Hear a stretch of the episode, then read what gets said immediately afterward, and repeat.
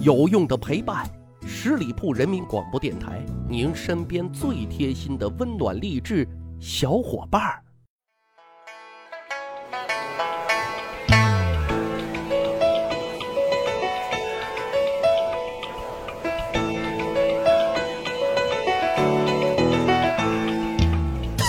十里铺人民广播电台，趣吧历史，增长见识，欢迎收听《密史趣谈》，我是大汉。古代官员被罢官免职，原因啊，无非有以下几种：第一，得罪了领导权贵，看你不顺眼了，得走人了；第二呢，人岗不匹配啊，不能胜任本职工作；第三，那就是贪赃枉法，国法法纪难容啊。一般而言，可能就这几类了。但是啊，但是。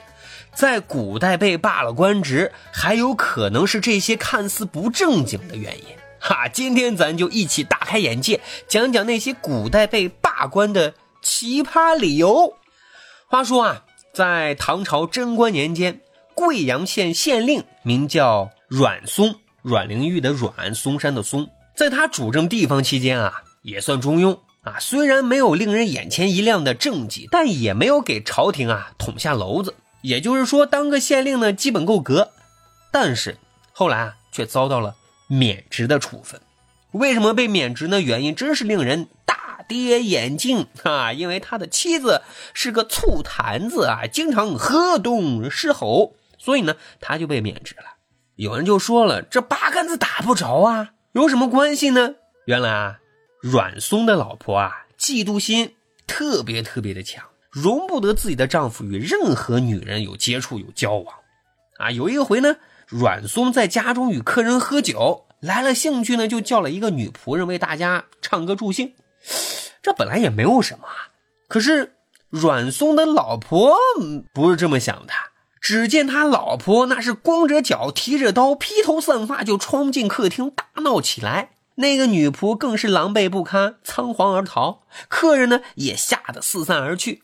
这边的阮松呢，更是吓得躲到床底下不敢出来。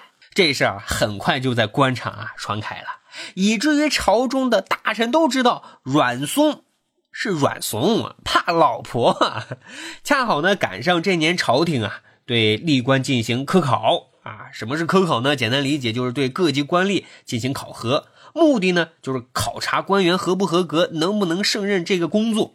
考察到阮松的时候啊。负责考察的刺史啊，就想到了他怕老婆的这件事儿，哎，于是呢，大笔一挥，就在鉴定表中写道：“腹强夫弱，内刚外柔，一妻不能禁止，百姓何以整肃？妻既礼教不修，夫又精神何在？”翻译过来，简单就是说。连自己妻子都怕的要命，怎么能管好老百姓呢？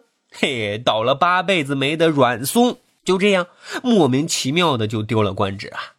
咱就不知道了啊。那位河东狮吼的媳妇儿，要是知道她老公被罢官的理由是因为自己，会是一种神马心情？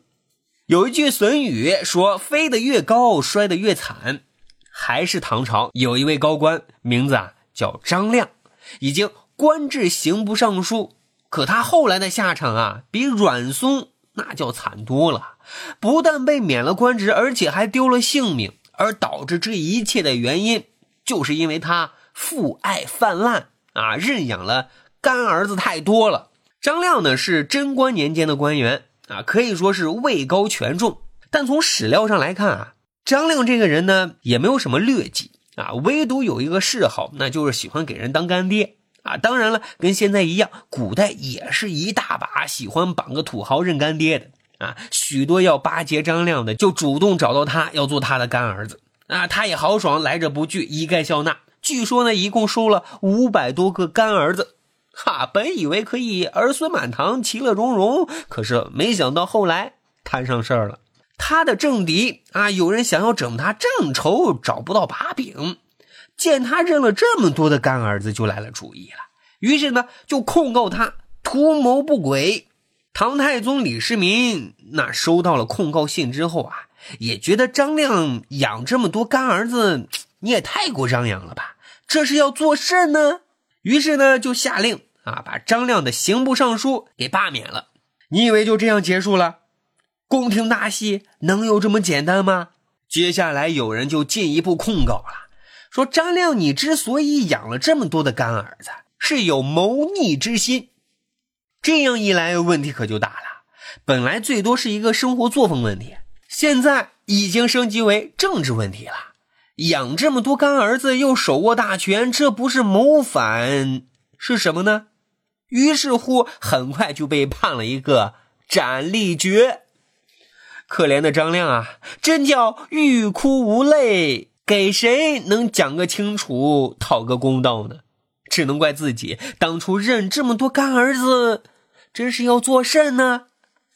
十里铺人民广播电台长见识、长谈资、密史趣谈这期节目啊，就是这样。我们有一个趣吧历史的小分队。如果你喜欢历史边角料，欢迎大家关注十里铺人民广播电台的公众微信账号，然后回复数字一，就可以添加大汉的个人微信。经过简单的审核之后呢，就会邀请您进入这个历史小分队当中，我们共同相互交流、相互学习。